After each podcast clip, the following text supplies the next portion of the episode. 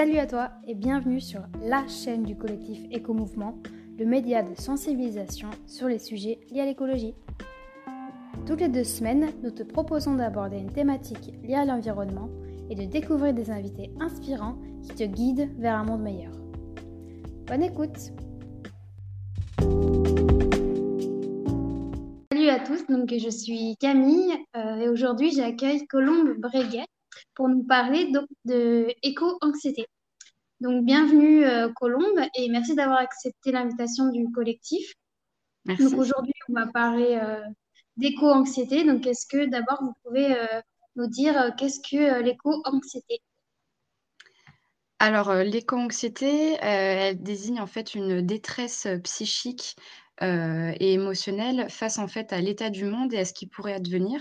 Et en ce sens, elle se distingue du coup de la solastalgie, qui elle est plus une forme de détresse, mais qui va être plutôt rétrospective. Voilà. Et l'éco-anxiété, c'est plus par rapport à ce qui va advenir. Voilà, c'est en ce sens qu'elle pourrait se, distinguer. D'accord, donc c'est vraiment porté sur, sur le futur, sur ce qui va se passer dans, dans le futur. Exactement, c'est vraiment lié à l'anticipation en fait, voilà, par rapport à l'urgence écologique et, et du coup des, conséquences en fait, voilà, de, l'effondrement en tout cas de, notre système et, et, voilà. Et du coup, pourquoi avoir choisi cette thématique-là pour, pour votre mémoire de psychologie? Alors effectivement, j'ai réalisé mon mémoire de recherche sur ce thème et plus particulièrement, en fait sur les questionnements et les remaniements existentiels que ça suscite chez les 18-25 ans. En fait, c'est une recherche voilà, qui a mené, qui, a, qui a duré deux ans presque, où j'ai été amenée justement à venir recueillir le vécu des éco-anxieux et des éco-anxieuses sous forme d'entretien. Et cette recherche, elle est née en fait d'une sensibilité voilà, assez personnelle et, d'un engagement prononcé en faveur de la justice climatique. Et parce que j'ai voilà, moi-même traversé une prise de conscience écologique et, et d'éco-anxiété, mais à, ce, à cette époque-là, je ne pouvais pas la nommer. En fait, le terme n'était pas, pas connu du tout. Et en 2019, en fait, j'ai découvert l'éco-psychologie, qui est un, des champs de la psychologie qui n'est pas, pas connu non plus, à travers euh, voilà, les ouvrages de, de, Michel euh, Maxime Heger, qui a écrit par exemple euh, La Terre comme soi-même ou encore Soigner l'esprit, guérir la Terre. Et en fait, ces lectures, elles ont amené toute une réflexion autour des ponts qui peuvent exister entre la psychologie et l'écologie. Et plus particulièrement sur les émotions, les pensées, les comportements, et en fait notre place vis-à-vis -vis du vivant, dont on a souvent trop tendance à se couper, à se dissocier. Et voilà, c'est de, de, fil en aiguille, en lisant, euh, que je suis tombée sur le terme d'éco-anxiété et qui a vraiment euh, fait sens, en fait, euh, pour moi. Donc voilà, l'objectif, c'était d'explorer ce phénomène qui n'était pas du tout, du tout connu à, à, cette époque. Et puis pouvoir, justement, d'une façon presque militante, on pourrait dire, la faire reconnaître aussi dans le champ du soin, montrer qu'il y a des liens qui unissent la psyché et l'environnement. C'est pas du tout des choses auxquelles on est, euh, on est formé ou auxquelles on est sensibilisé en fait dans notre cursus de, psychologue. Et l'objectif, euh, c'était ça aussi. D'accord, c'est super intéressant. Et du coup, depuis que vous pratiquez, est-ce que vous observez une augmentation euh, du nombre de consultations pour, pour cette problématique d'éco-anxiété ou alors moi, du coup, j'exerce en fait dans deux structures différentes. J'exerce en établissement scolaire qui vont de la maternelle au lycée et aussi au sein de euh, d'EHPAD, donc euh, voilà, de maisons de retraite, euh, où je propose des animations autour du jardin potager. Donc c'est vrai que dans ma pratique, je ne suis pas directement confrontée à des patients qui viennent explicitement pour, voilà, pour de l'éco-anxiété, mais par contre auprès des jeunes que je reçois effectivement dans, les établissements plutôt au niveau du collège-lycée, c'est des choses qui peuvent qui peuvent un peu transparaître, voilà, qui peuvent euh, euh, transpirer dans les entretiens, mais c'est pas souvent une demande explicite. Donc après, moi, ma posture, ça va être de pouvoir avoir justement cette écoute, de pouvoir repérer dans le discours les éléments effectivement d'éco-anxiété s'il y en a, pour pouvoir l'accueillir et montrer que c'est un endroit où on peut aborder ce genre de sujet. donc je pensais même afficher une petite carte dans mon bureau pour dire que voilà, c'était un endroit où on pouvait parler de ces choses-là.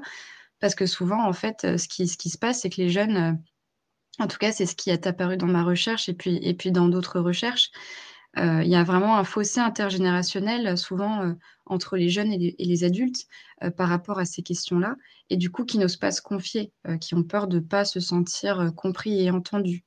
Donc je pense qu'en tant que psychologue, c'est de pouvoir justement montrer qu'il y a cette compréhension et cette écoute pour pouvoir l'accueillir. D'accord.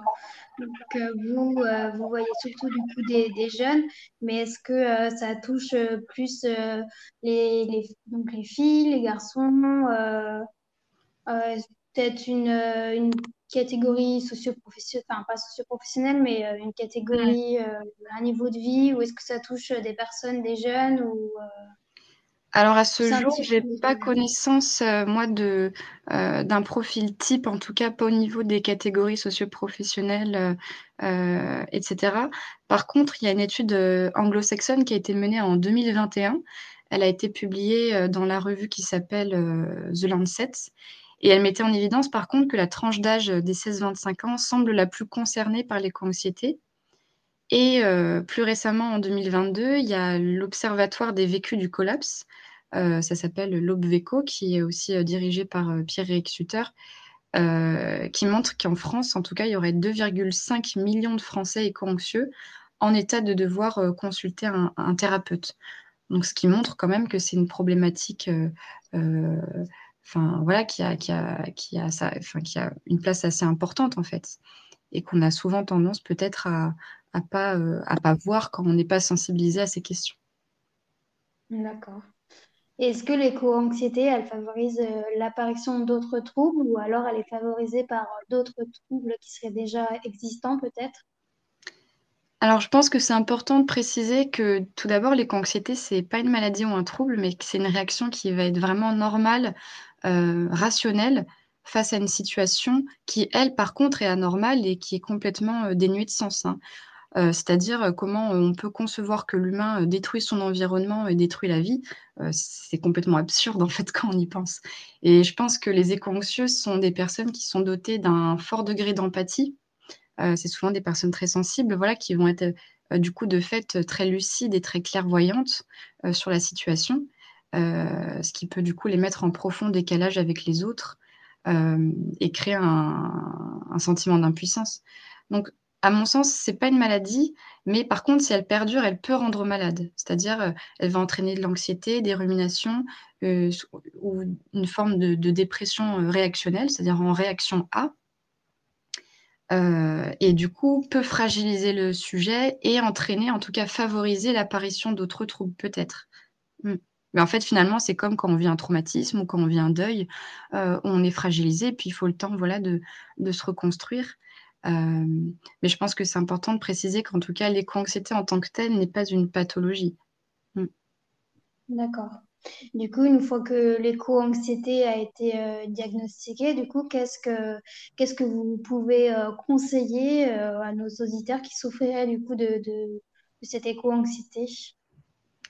Alors, je pense que tout d'abord, il s'agit de ne pas s'enfermer, euh, dans une logique éco-anxieuse, c'est-à-dire de ne pas, euh, ruminer et de s'enliser, heu et du coup, pour ça, effectivement, moi, je m'appuyais sur la courbe du deuil. En fait, pour moi, l'éco-anxiété, en tout cas telle que je l'ai, amenée dans ma recherche, c'est comme un deuil. C'est-à-dire qu'on va faire le deuil de parfois de son identité, hein. On revoit, tous nos systèmes de valeurs, c'est le deuil d'un monde qu'on avait imaginé pour nous, pour nos enfants, c'est le deuil du futur. Mais du coup, dans la courbe du deuil, il y a aussi cette phase euh, euh, ascendante, cette phase d'acceptation et de résilience. Et du coup, euh, pour moi, voilà, l'idée, c'est de pouvoir tendre vers ça. Et pour ça, effectivement, alors il y, a plusieurs choses. Tout d'abord, je pense pouvoir passer de l'état d'éco-anxieux passif à éco-anxieux actif. Hein, parce que effectivement l'action permet aussi de, transformer l'éco-anxiété, de la sublimer. Donc ça peut être à travers, par exemple, le militantisme, euh, la désobéissance civile ou l'appartenance, par exemple, à une association. Il y en a plusieurs, hein, comme euh, Alternatiba, Extinction Rebellion et encore euh, plein d'autres. je pense aussi que c'est important de pouvoir choisir ses batailles. C'est-à-dire qu'en fait, chacun, chacune, on est des graines de résilience à notre façon. Et qu'il s'agit de voir du coup où est-ce qu'on peut être le plus utile, avec qui nous sommes, avec nos compétences, nos ressources, pour pas s'épuiser. Euh, je dis ça parce que pour pouvoir prendre soin de la terre, il faut pouvoir prendre soin de soi aussi. et qu'on ne peut pas porter toute la misère du monde sur ses épaules. Donc je pense que c'est important d'insister dans l'éco-anxiété qu'il ne faut pas s'hyper responsabiliser, que tout seul on ne peut pas y arriver, et qu'il y a des choses qui ne dépendent pas de nous et sur lesquelles on va se sentir complètement impuissant. alors, il faut pouvoir arriver à conjuguer les deux, c'est-à-dire à la fois être actif tout en ayant conscience que on ne peut pas tout porter tout seul. Et puis voilà, s'offrir des parenthèses de respiration aussi. Donc par exemple, euh, souffler, aller se régénérer, faire le plein d'énergie vitale, pouvoir par exemple aller en forêt ou faire des activités qui nous font du bien pour pouvoir revenir ensuite complètement régénérer sur le terrain et ne pas s'épuiser dans le militantisme. Par exemple, on distingue dans ce cadre-là ce qu'on on dit les passions harmonieuses et les passions obsessives. C'est-à-dire, passions obsessives, c'est les, les, choses sur lesquelles finalement on n'a pas vraiment d'emprise, c'est plutôt les choses qui nous contrôlent. Euh, donc ça peut être le cas par exemple de certains militants qui vont euh, aller à chaque manif, euh, chaque action de désobéissance civile et qui vont en fait tomber dans le burn-out du militant. Donc là, il faut vraiment insister sur le fait qu'il faut vraiment prendre soin de soi aussi en parallèle. conjuguer sa vie au présent, ça veut dire aussi arriver à revenir dans l'ici et maintenant. Parce que c'est compliqué, l'éco-anxiété, comme on le disait, c'est quelque chose qui va être tourné vraiment vers l'avenir, vers le futur. Euh, et du coup, euh, comment revenir aussi dans cet état euh, de l'ici et du maintenant? Et je pense que les moments au contact de la nature, continuent à pouvoir s'émerveiller, ça va participer à ça. Et enfin, je dirais qu'il s'agit aussi d'accepter et puis d'exprimer ses émotions. donc, par exemple, par le biais de groupes de parole ou d'ateliers du travail qui relie. Alors, ça, c'est un, un, concept qui a été développé par Johanna Massy, et qui en fait vont permettre de pouvoir exprimer en groupe la gratitude qu'on a pour la Terre et puis aussi son désespoir. Voilà, pouvoir exprimer ses émotions. D'accord, ok. Et du coup, qu'est-ce que qu'est-ce qu'on peut faire face à une personne qui, ne comprend pas, qui se moque de notre éco-anxiété du coup? Qu'est-ce que vous pouvez conseiller? Face à une personne qui, se, qui, qui n'entend pas l'éco-anxiété qu'on peut avoir soi-même? C'est ça.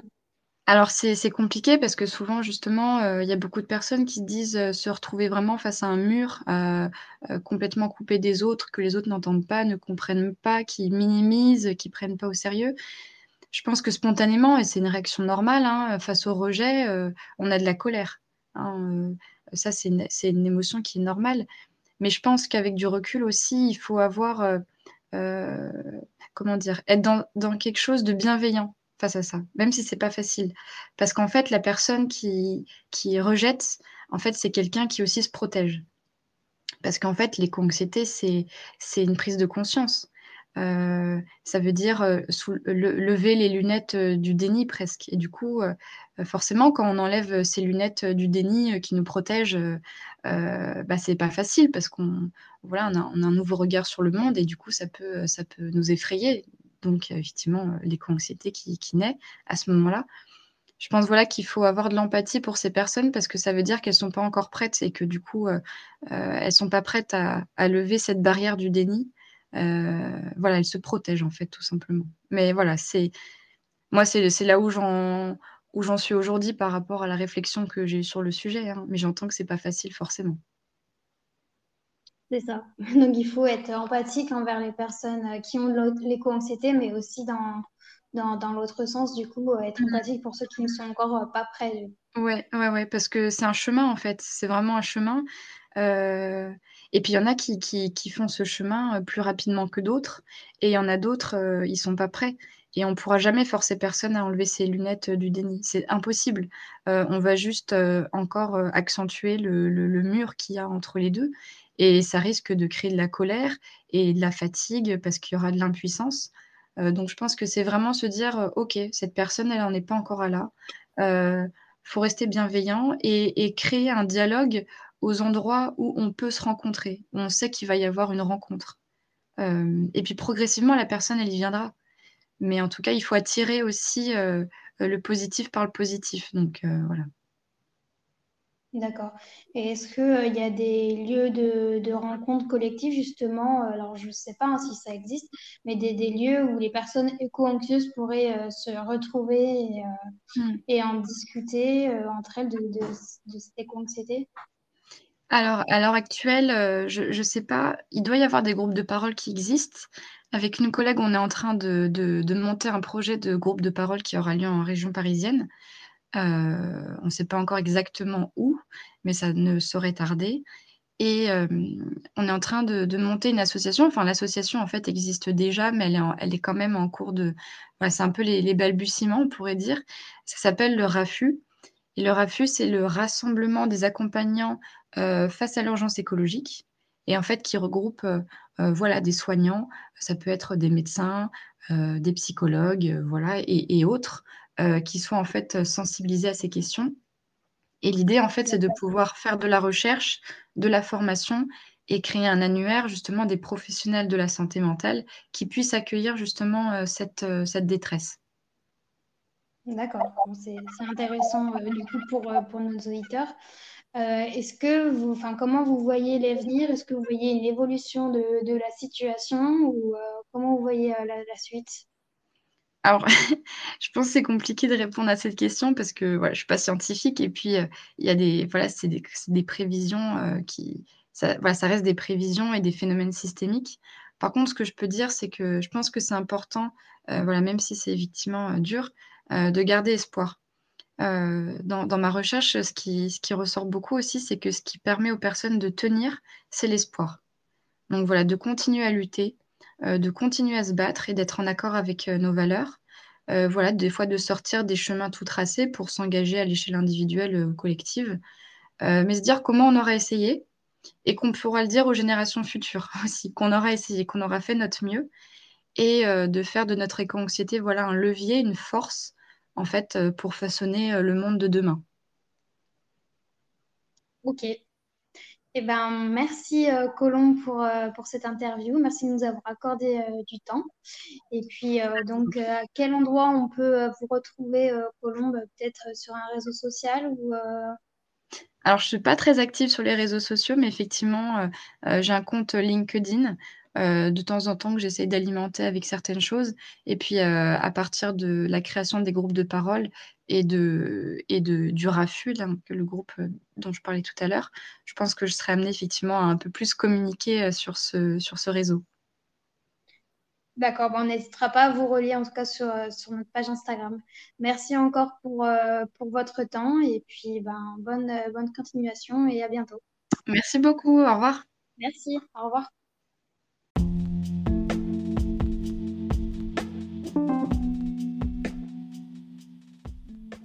Merci d'avoir écouté ce podcast en entier. Si tu l'as aimé, n'hésite pas à le partager et à t'abonner pour ne pas rater les prochains épisodes. Et n'oublie pas de nous rejoindre sur Instagram dès à présent sur notre page Collectif Éco-Mouvement. À bientôt!